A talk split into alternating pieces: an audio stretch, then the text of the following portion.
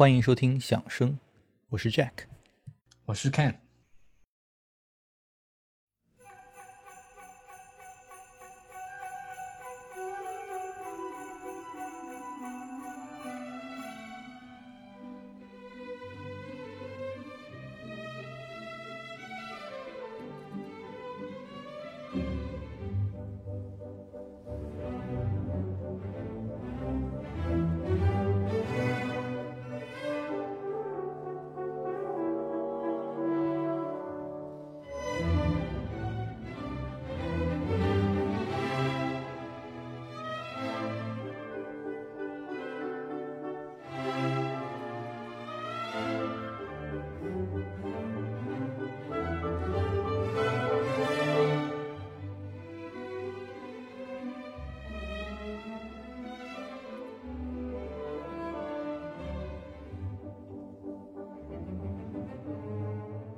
今天我们聊马勒的第四交响曲。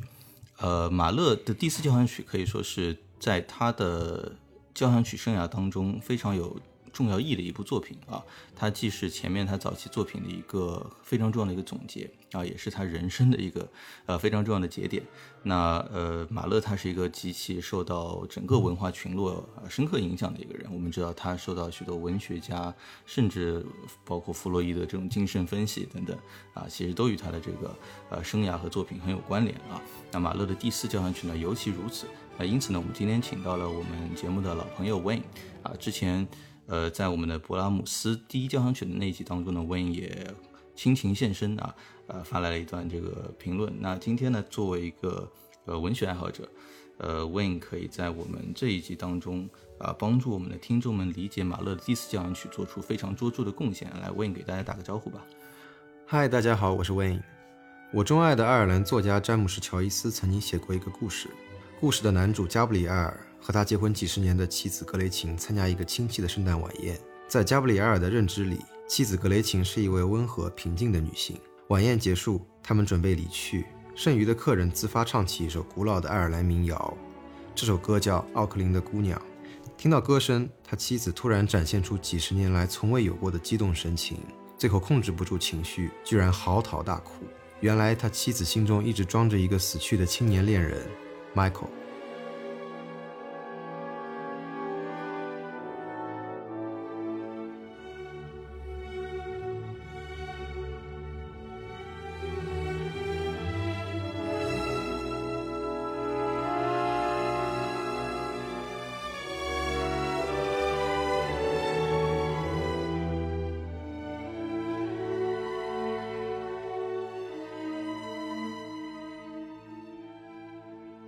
Michael 是他青年时期乡下生活时候的青梅竹马，唱歌很有天赋，总是为格雷琴唱歌。十七岁那年，格雷琴离开乡下去都柏林念书，这段时期 Michael 正好得了肺病，身体虚弱，担心 Michael 的身体，格雷琴写信要求 Michael 专心养病，不要来见他。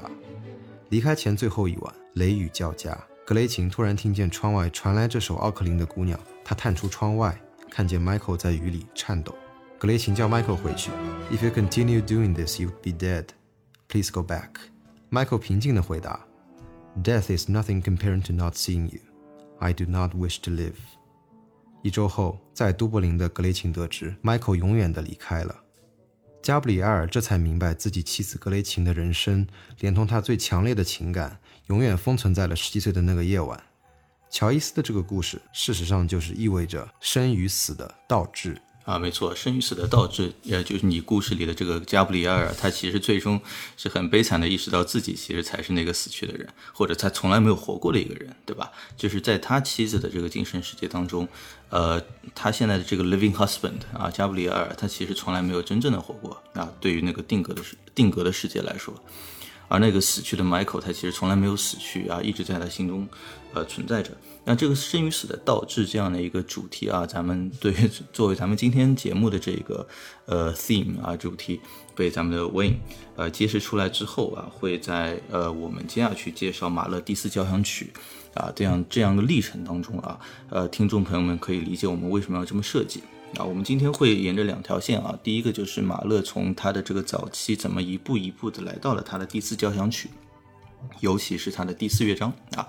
啊，第二条线呢，就是在第第四交响曲的内部啊，它的第一、第二、第三、第四乐章，它又是如何 build up 这样的一个过程的。那啊，我们先来到马勒这样一个故事啊，我们待会儿再来看。好，呃，马勒，呃，我们其实之前聊到过啊，他其实做呃生前是主要作为一名指挥家。啊，存在于这个奥地利的版图之上的，而非作曲家啊，而且他作为指挥呢，是取得了非凡的成功的啊。我们之前聊到过，他指挥的唐乔瓦尼震惊了勃拉姆斯啊，是勃拉姆斯是能够想象的最理想的这个演出版本。他当时是布达佩斯皇家歌剧院的这个总监啊。后来呢，勃拉姆斯也是帮助了马勒登顶了啊，维也纳国立歌剧院的这个总监。在勃拉姆斯生前的最后一个夏天呢，马勒也是前往拜访了这位大师啊，其实也是寻求大师对他职业突破的一个呃帮助啊。毕竟勃拉姆斯说话还是很有分量的，对吧？那当时呃也发生了很有意思的故事，就是马勒挽着大师的这个手臂在过桥的时候啊，呃，勃拉姆斯正在照常哀叹他的所谓的音乐已死的理论啊。勃拉姆斯一直认为自己死后音乐就没有希望了啊，那些现代主义的作曲家都是不争气的。那呃，在当时呢，呃，马勒就指着桥下的这个最后一个波浪，就说：“Look, there goes the last wave。”他的意思就是说，你看，其实我们也是后浪，对吧？我们的后浪其实还有希望，关键就是这个 wave，这个波浪到底是进了大海还是进了沼泽啊？马勒其实说的这个话呢，其实最终是希望勃拉姆斯能够呃认同他这一点，也就是作为作曲家。啊，我其实也是有希望的啊，或者我所代表的这一波年轻人也是有希望的。那勃拉姆斯其实本来对新音乐是不感兴趣的，但是其实此时此刻，勃拉姆斯刚好研究了马勒带来的，呃，他刚完成的第二交响曲，而布勃拉姆斯其实很仔细、很认真的人啊。他看完马马勒的第二交响曲之后呢，他就说。他后面发发表的言论是什么呢？我本来以为啊，理查斯特劳斯才是这个反叛反动的一代的这个作曲家的代表，但是看完马勒之后，我知道其实啊，这个人是马勒。啊，的确啊，马勒他写东西是彻底不循规蹈矩的。啊，比如最突出的就是在他交响曲的乐章数。那么他第一交响曲他就上来他就写了五个乐章啊，尽管后来他取消了呃那个取消了一个乐章。然后第二交响曲复活，他也写了五个乐章。然后第三交响曲他写了六个乐章，呃，他其实原定呢他是想写七个乐章，但最后呢他就把原定的那个末乐章的歌曲拿去做第四交响曲的末乐章。那么第四交响曲诞生时呢是第一部，他将呃一个 leader 一个歌曲他作为末乐章的一个交响曲。那么这首名叫 Das Himmlische Leben，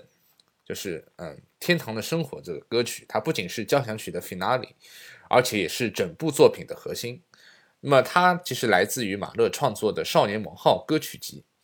那么这首歌曲呢，它描述了妙不可言的那种天堂生活的景象。是啊，在这个所谓天堂的生活这个歌曲当中啊，呃，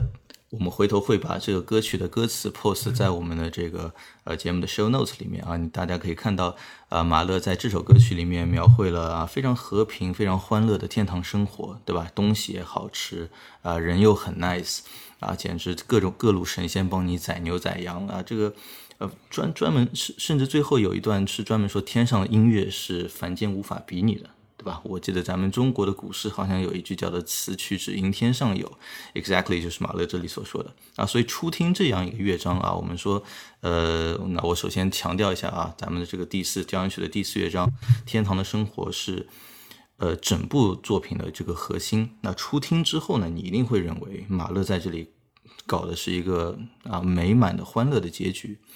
那事实上呢，马勒的第四交响曲的首演之后，真的很多乐评界听完之后都很震惊啊，觉得这马勒是不是在搞一个玩笑啊？因为马勒他本来一二三交响曲都是很喜欢搞轰轰烈烈的、辉煌的或者悲壮的那样一些这个。呃，feeling 对吧？啊，在这里你是这个第一乐章又是那种对吧？我们前面一开始节目一开始听到的噔噔噔噔啊，特别有童趣。那后面又是这个啊，在天上宰牛宰羊吃的很很很欢乐啊，你是不是在开一个恶俗的玩笑？所以我们可以先来听一下这样一部作品啊，呃，在马勒的第四交响曲当中占有最核心地位的啊，我们今天要深挖起深刻本质的啊这样的一个第四乐章，Das himmlische Leben。啊，所谓的 the heavenly life，天堂的生活。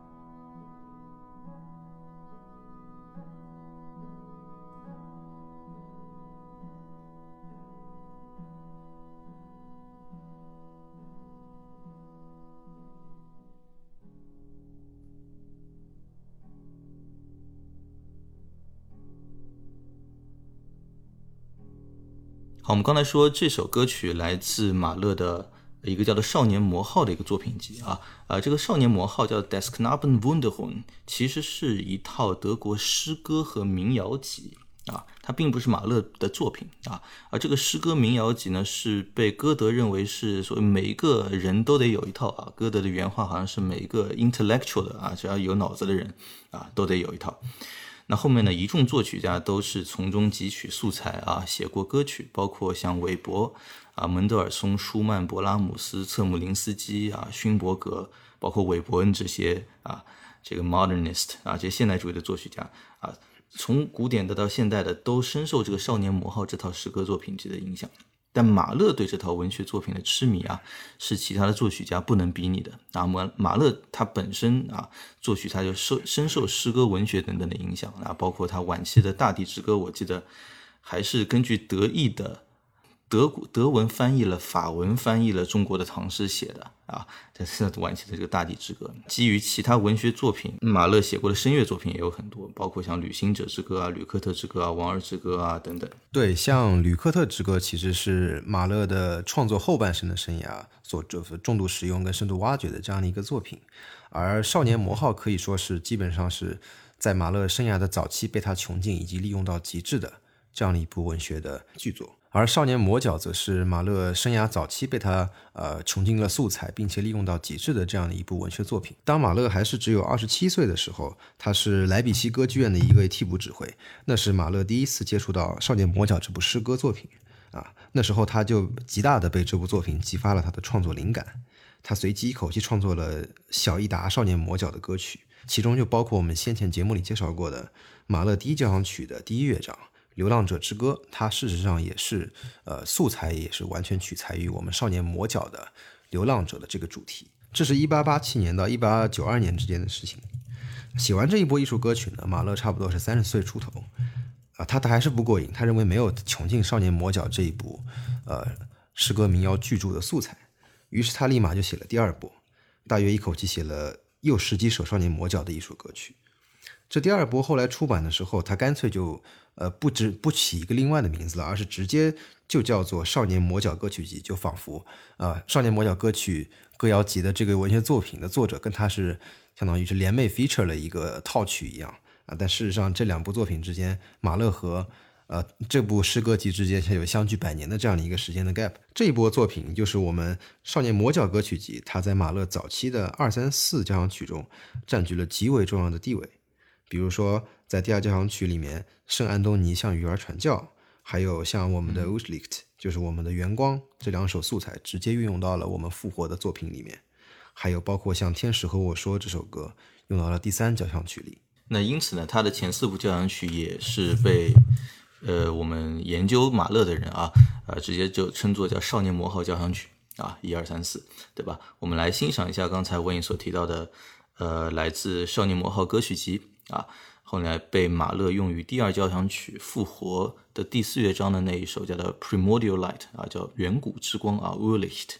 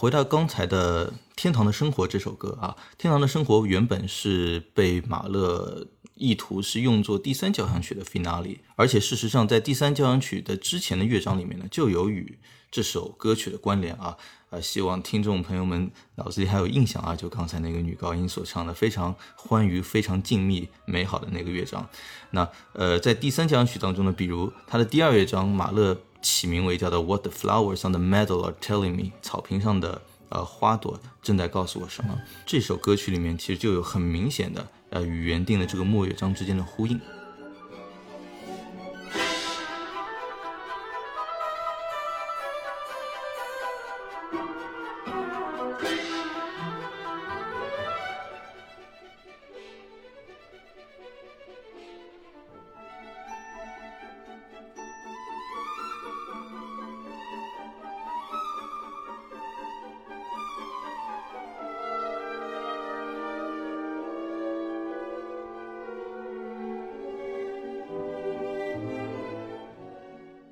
而第五乐章的那首歌曲啊，它不仅歌词同样取自《少年魔号》里的诗歌，啊，更是整段整段的啊有与天堂的生活的相似之处。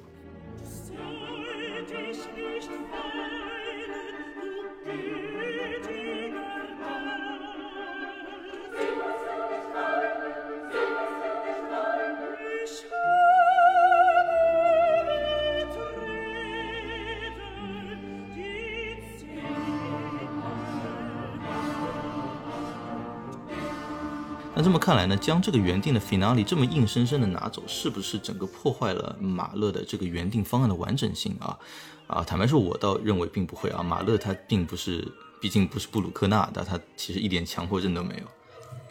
就这一点，我确实有我的看法。我曾经思考过，马勒和布鲁克纳其实是不一样的。布鲁克纳的音乐，我认为它是鲜艳的，上帝给布鲁克纳打了个电话。对吧？可能就把灵感交给了他，他就写出了这个音乐。换句话说，我们从布鲁克纳的音乐里是听不出布鲁克纳这个人是咋样，他的生活是咋样。但是呢，马勒我们是可以切身的感受到他生活，呃，每一丝每一毫的温度，跟他生活中发生的事情。马勒的音乐至少一三四，它都是很明显惊艳的，或者说后验的作品。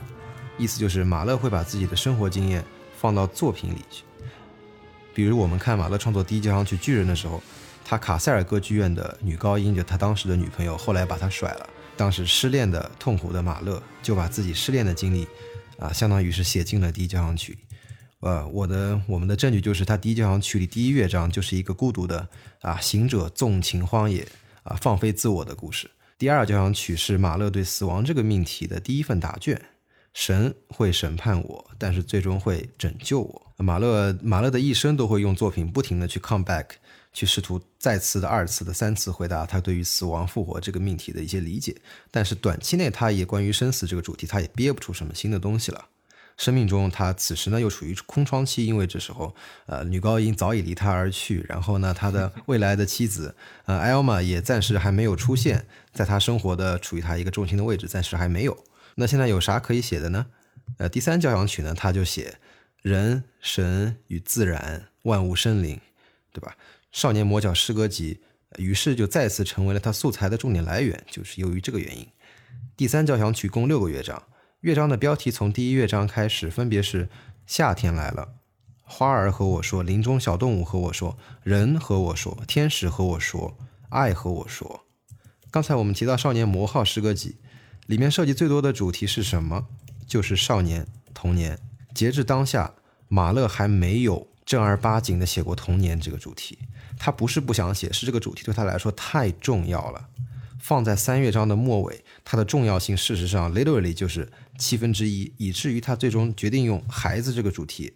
用孩子对我说这个素材单独写一首交响曲。换句话说，马勒其实认为童年这个主题的重要性和第三交响曲六个主题合在一起的重要性是相等的。我认为这就是他创作第四交响曲的一个创作动机了。所以，马勒到底为什么这么看重他的童年情景？啊，没错啊，文颖，你说的这些我特别同意。就是呃，儿童或者说就孩子这个这个概念啊，在马勒的这个特别早期的创作当中是极其重要的。那我们从他第一交响曲的第三乐章啊，呃，听众朋友们也可以回去复习一下，我们之前聊过马勒的第一交响曲。在我们谈论第三乐章的时候，我们强调过它是一个葬礼进行曲，对吧？而且它还用的是那个呃所谓的。呃，雅克兄弟那样一个主题，就是咱们所所熟悉的两只老虎的这个小调版本，它其实通过这个也是在暗示它是个儿童的葬礼啊。这就引申到你刚才所提到第二点，死亡这个主题在啊马勒早期的交响曲当中也是非常非常的啊可以说常见的啊。就这这是为什么？我咱们可以先卖一个关子啊，因为咱们待会儿会 come back to that。呃，少年魔号交响曲，它从另一个角度观察，其实也非常有意思。呃，那么马勒可以说是呃。德奥浪漫主义晚期那个 maximalism，就是那种非常极度的这种这种音乐，就就就就是他当时的马勒的音乐呢，都是非常具有戏剧性的。那么他他就是这个 maximalism 的代表人物。那么他的第一交响曲，他就写了将近一个小时。那么在当时已经算是呃非常长的一个篇幅了。而且呢，在其中呢还有这种小号台前台后，对吧？的在舞台上。呃，从后面走到舞台上来制造这种远近的效果，非常不简约。然后后来的第二交响曲复合呢，就是直接到了九十分钟，然后每个乐器都用上了，还加入了合唱，啊，又有女高音、女中音。那么第三交响曲呢就更长了，它达到了一百多分钟，光第一乐章啊就已经超过三十五分钟了，可以说已经比之前那种交响曲整个篇幅都要长。那所以说，当时很多人呢就是说马勒的音乐就是长。然后就是响，怎么样？就是不管怎样，就往响了演。让我想到这个墓地啊，在二零一六年带着芝加哥交响来上海演出的时候，好像他之前接受访谈也是这么调侃的。我不知道他出于什么心态啊，他马上自己要演个马勒第一，然后他自己吐槽马勒说，马勒的交响曲就是往响了演就行啊。不过那场我觉得他演的也一般呢。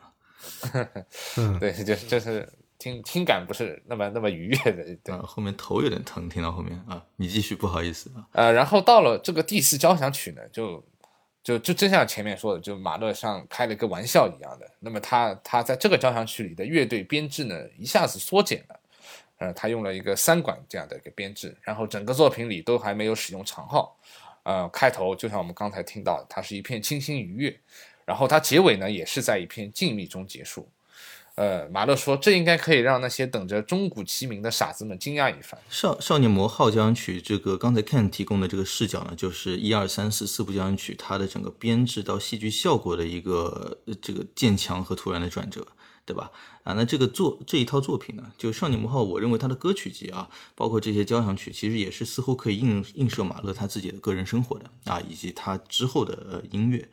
对吧？在马勒的生活当中，欢愉和痛苦呢，他。真的是特别在在他的童年时期啊，欢愉和痛苦真的是可以在一个响指之间切换的啊，幸福和死亡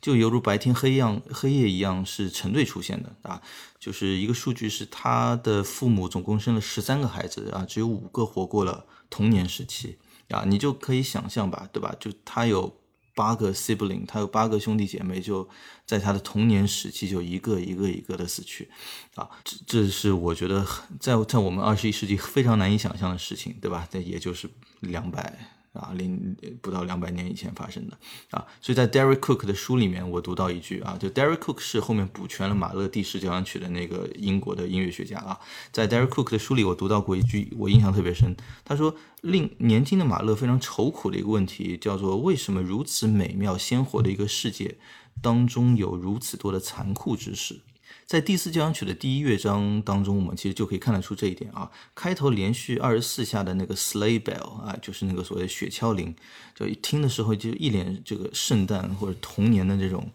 呃感觉就扑面而来，对吧？紧接着呢，就是非常 Mozartian 的那一段非常有莫扎特感觉的一段轻盈的旋律。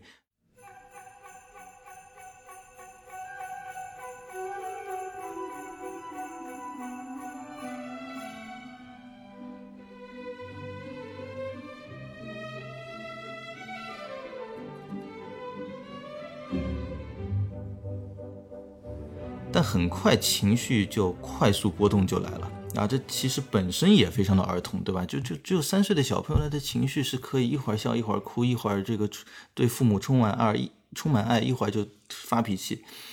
对吧？就在这个音乐当中，我们也能够感觉到，就我们能够听到非常哀婉的悲歌。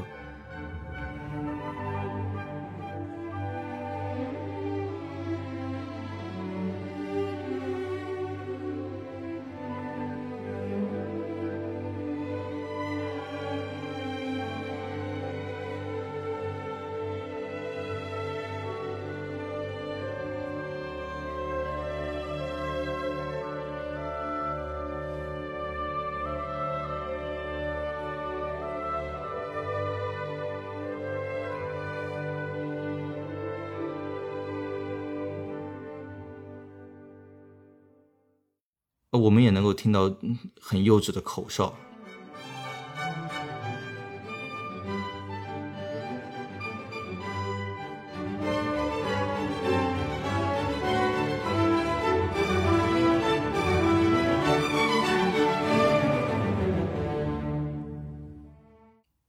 转眼呢，就还有喷涌而出的爱。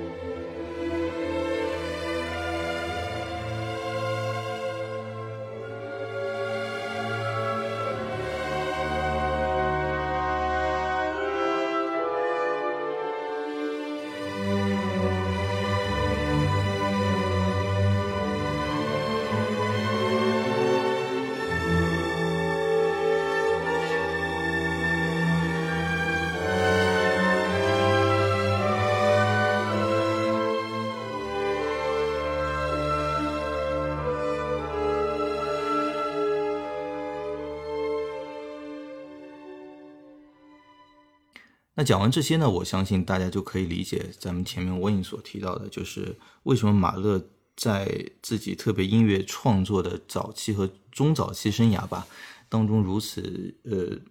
高频的去使用儿童和死亡这样的这个主题啊，是他跟他自己小时候的这个生活经历是切实相关的。嗯啊，好，我们来听一下第一乐章吧。啊，来自这个意大利的。上世纪非常了不起的指挥家 Sinopoli 和德累斯顿国立歌剧管弦乐团的呃演出。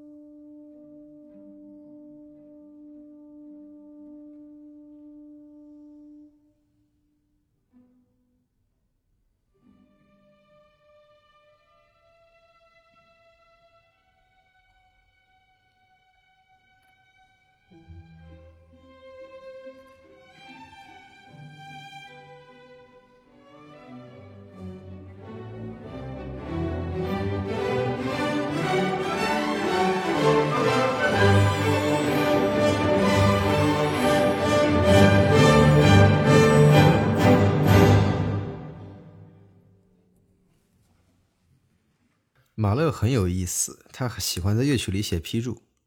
第二乐章里，他写道：“So that the violin would sound screeching and rough, as if death tries to strike up the music。”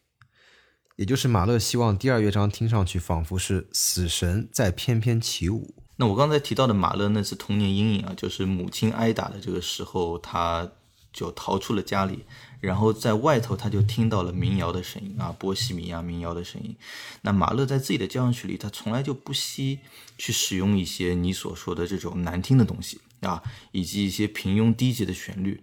与其他的那些啊正统的音乐元素去并置啊，制造出一种强烈的这个对比和讽刺啊。后来肖斯塔科维奇，我觉得无疑也是受到了这一点的影响。刚才的第一乐章里面的小朋友的那种像吹口哨的那种调调，就无疑是一个这个例子。噔噔叮噔噔噔噔噔噔噔噔，对吧？就你可以感觉这小朋友在那儿这个正儿八经的在像像在玩过家哎吹口哨吹着玩过家家一样。而更突出的就是第二乐章了，对吧？就你刚才所说的，就拉的这个像 screeching 像 death 在翩翩起舞一样。啊，马勒有时候甚至会让音乐家们所谓的 play like miserable village musicians。With all the crudity, frivolity, and banality in the world，啊，就这他就他亲亲笔写下了这个话啊，就说他希望这个乐手们演奏像痛苦的乡下音乐家那样，啊，把所有的这种粗粝感、那种这个虚虚浮啊、那种平庸的这种感觉，全都要表现出来。啊，你说这是什么心态，对吧？自己作为一个音乐家啊。而在这个第二乐章当中，马勒甚至是在乐器上都动了手脚的，对吧？看，就他是真的让首席小提琴换上一把声音更为粗粝的一把那种乡下的 fiddle。那我们在欣赏马勒第四交响曲时候呢，一般都会看到啊，就是首席他会准备两把小提琴。那么他为啥要准备两把琴呢？就是因为，呃，在这个第二乐章里面呢，马勒他专门为这个 concert master 就这个乐队首席，他写了一个非常不同寻常的一个独奏片段。那么，它一般的小提琴正常四根弦的音高呢，就是呃，sol la mi，，就是 G D A E。然而在这里呢，马勒却要求将四根弦所有的这标准音高，它要全部调高一个全音，就调高一个 whole step。然后呢，G D A E 呢就变成了 A E B 呃升发，就是拉咪。C 升发，这其实对对于我们来讲，这个是非常非常不友好的。然后对于乐器本身来说呢，其实也是非常啊非常怪异的一一一种一种音高，因为它调整调整它这个琴弦的音高，对于这个琴琴箱来说，就是增加了更多的压力，呃，因而因此它就阻碍了琴本身的这样的一种共鸣。呃，但是马勒他在这里呢，就是希望发出那种啊粗俗沙哑的，类似于乡村小提琴这样的一个声音。好，那么我们就先来欣赏一下马勒第四交响曲的第二乐章，由伯恩斯坦指挥，呃，荷兰阿姆斯特丹管弦乐团，呃，担任首席小提琴独奏的呢是现任纽约爱乐的音乐总监樊志登。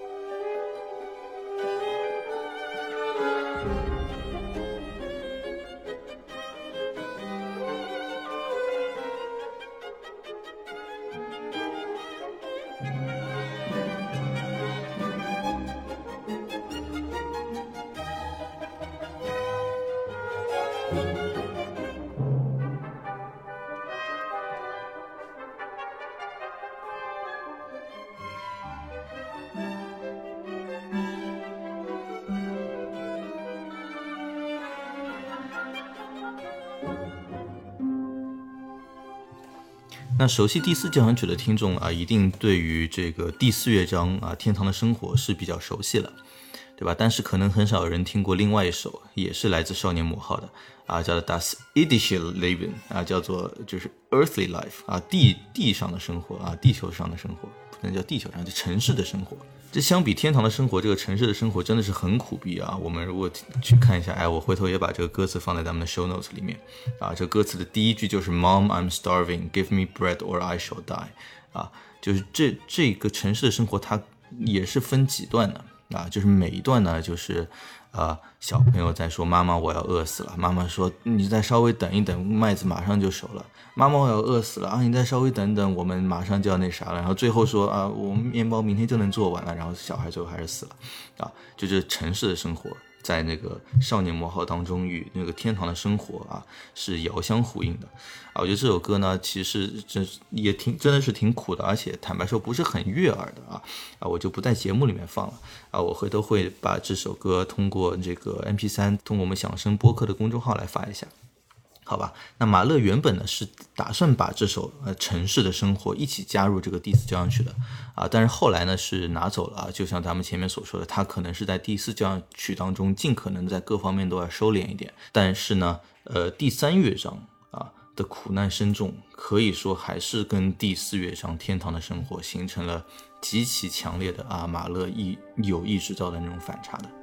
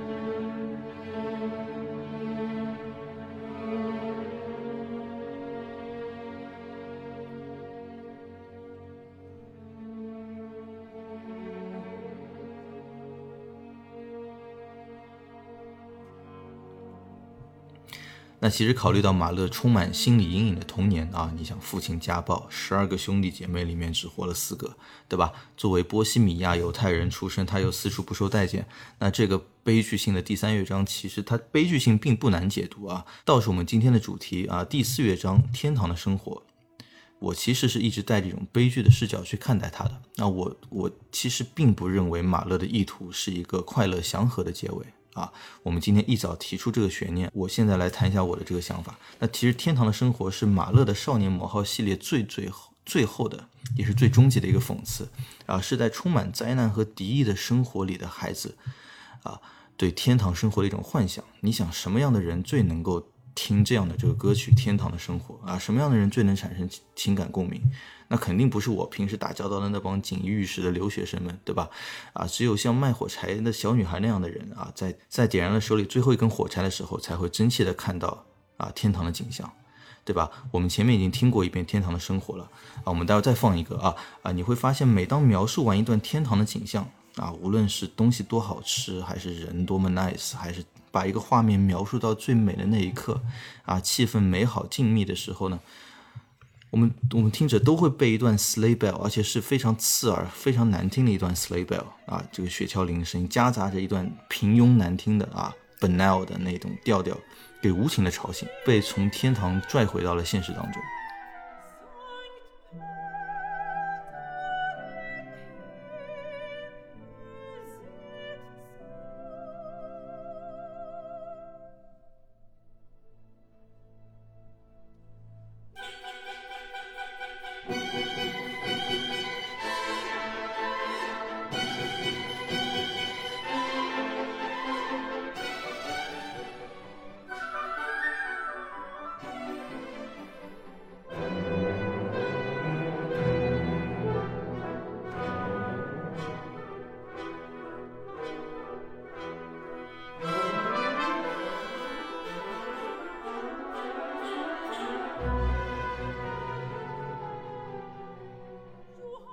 这真的跟那个安徒生童话里面卖火柴的小女孩，每次一个蜡烛看到一段景象，那但最终被吹灭，那种感觉是非常非常像的，对吧？而直到最后一段讲述完天堂美好的音乐之后呢，啊，一切终于归于静谧，啊，小女孩去天堂了。所以这也可以联系到我们开头所讲到盖加布里埃尔的那个故事，呃，像我们马勒第四交响曲的末乐章，我们刚刚呃一起提到的。呃，这些在尘世间苦苦挣扎的孩子们，他们眼中所看到的天堂那么美好的景象，恰恰唯一达成的方式，就是这些小孩失去了他们在尘世的生命，最后才能够享受到他们在呃天国幻想的那个美好的生活。事实上，这也是一种生与死的倒置，也就是联系到我们开头呃关于加布里埃尔和他妻子格雷琴以及 Michael 之间的这个呃结构的关系。马勒的音乐素材可以说是 childlike，是充满孩子气的。但是马勒的音乐是很严肃的。Childhood is not something Mahler treats lightly. His childhood screwed him up in a way. 马勒的童年实在是太过悲惨，以至于像我们先前联系的故事一样，他他人生呢可能永远有一部分灵魂，或者他的人生的呃整个一部分的生命都永远的呃定格跟循环在了他童年的这个呃眼光跟阶段上。四乐章，马勒在乐谱上批注。sing with childlike, cheerful expression, but not a parody. 简单说，就是马勒希望莫乐章的女高音，她在唱这个唱词的时候，需要唱的活泼，像孩子一样开朗 啊童真，但是它千万不能带有一点点的戏谑或者是呃讽刺的意味。这这个要求真是太太难为女高音了。不要让听众觉得，OK，你看我在扮演一个儿童，我是不是很可爱，对吧？你不要你不要卖萌啊，你是要真可爱，对吧？你是要真的把童真给表现出来。对的。好，刚才我们播放的第二乐章《天堂的生活》，呃，来自的是那个伯恩斯坦的版本。那么他那个这这这个录音呢，其实也是非常独特的一个录音。那么在末乐章，他马勒指定的 soprano 呢，被伯恩斯坦替换为了一名呃男童的歌唱。呃，那么伯恩斯坦觉得只有男童的声音才能演唱那种孩子那种内心非常纯真那种天堂的声音。然后从听者的角度呢，也真的更具有代入感。啊，真的，就我听这个版本。其实我我我一般来说不太喜欢，就是呃演绎者去摆弄这个乐谱当中指定的东西，对吧？但这里把一个女高音换成了一个 boy soprano，一个童声高音，我觉得真的听起来感觉还挺不错的。啊，后面我去呃，我还去 Google 了一下这个 boy soprano 啊，他的名字叫 Helmut Wittig 啊，现现现在好像比我大二十多岁啊，他他在他后面是在九十年年代在德国学音响工程啊，现在在德国一家做麦克风技术的公司做 CEO 啊。啊，真真希望他给我们的 Ken 捐个麦，对吧？我们之前几期小宇宙的听众都有有一些说 Ken 的声音有点听不清，啊，愿意给 Ken 捐麦的听众朋友们啊，可以前往我们的公众号，我们说不定什么时候可能会募捐一波啊。好，我们今天最后来呃欣赏一下呃我们今天的这个主题马勒第四交响曲的第四乐章《天堂的生活》啊，由伯恩斯坦指挥，阿姆斯特丹皇家音乐厅由这位 boy soprano Helmut Wittig。演唱的《天堂的生活》。